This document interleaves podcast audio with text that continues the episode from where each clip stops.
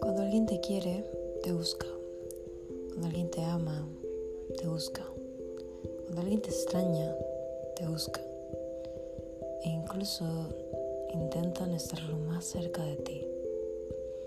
Cuando alguien no te quiere en su vida, simple y sencillamente se aleja, te trata cortante e intenta que te des cuenta que realmente ya no quiere que tu presencia siga ahí. Pero ahí seguimos. Porque a veces lo que sentimos es tan fuerte que decimos, tengo amor para ti y para mí. Pero no importa cuánto amor tú tengas, lo importante es que ambos sientan lo mismo. De ahí viene la frase de, yo te amo, pero no te amo como tú me amas. Pero si yo te amo, ¿por qué razón tú no me amas? Y muchas veces nos preguntamos, ¿por qué si yo te amo, tú a mí no me puedes amar de la misma forma? Pero hay una explicación. Todos sentimos cosas diferentes. Y el que yo no te ame de la misma forma que tú me amas, no significa que no te ame. Pero sí debemos entender que hay diferentes amores. Y tal vez yo te pueda amar de una manera amistosa o incluso te pueda amar de una forma exagerada en la cual realmente mi corazón sienta amor verdadero por ti. O simple y sencillamente puedo decir te amo como una palabra más. Porque estamos en un año en una década, en un siglo donde el decir te amo no significa nada. Le dices te amo a cualquier persona sin saber lo que realmente pesa esa palabra. Ahora sí, empecemos con el episodio de hoy. Soy Pel Romero y estoy muy contenta de que estés aquí. Hoy he empezado de una forma bastante dinámica, bastante diferente. Realmente nunca eh, ni nada por el estilo para hacer textos, ni mucho menos había pues recitado un texto en algún episodio. Pero creo que ahora es necesario. Vemos tanto últimamente las personas decir te amo tan fácil, en tan poco tiempo, a veces sin sentir lo que se llama amor, sin sentir realmente ese sentimiento tan extravagantemente puro y bonito. Realmente yo digo que en mis 15 años de vida solamente he sentido amor una vez. Amor de verdad. Pero si bien me acuerdo, yo le dije te amo a esta persona a los casi tres meses de novios. Y aunque esta persona sí me decía te amo, yo siempre en mi mente yo decía es que es una palabra muy fuerte para mí. Incluso el estar en una relación ya era algo para mí bastante como wow, porque generalmente yo he estado en relaciones bobas y el estar con una persona diferente, que me tratara diferente, que tuviera energía diferente, yo no lo aceptaba. Y eso es algo un poco más personal. Pero realmente yo no sé decirle te amo a las personas tan fácilmente. No me sale decirte esa palabra simple y sencillamente porque me caigas bien. E incluso yo sí amaba a esa persona, sí sentía este cariño que no había sentido por absolutamente nadie, pero se me hacía difícil decir te amo porque digo, no es una palabra cualquiera. Cuando tú dices te amo a alguien es porque realmente lo debes de sentir. Pero dice mi mamá, te amo es una palabra que se escribe.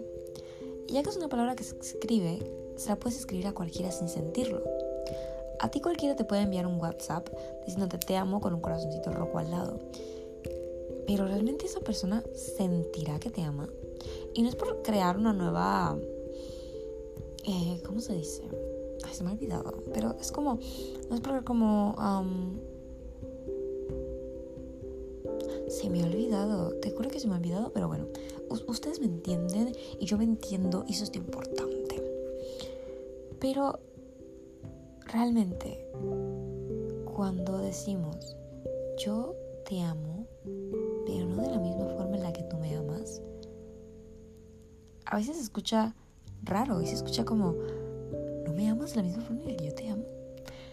Pero vamos a imaginar dos, dos escenarios hipotéticos o dos personas. Una relación que estás empezando con alguien, llevan dos meses de conocerse, tal vez dos semanas de novios, y esa persona te dice, te amo, de la nada. Y tú le dices, te amo. Y al mes se dejan. En tan poquito tiempo pudiste sentir el amor. No digo que los sentimientos que hayas sentido tal vez en tres meses no hayan sido válidos, pero si lograste sentir el amor realmente en tres meses?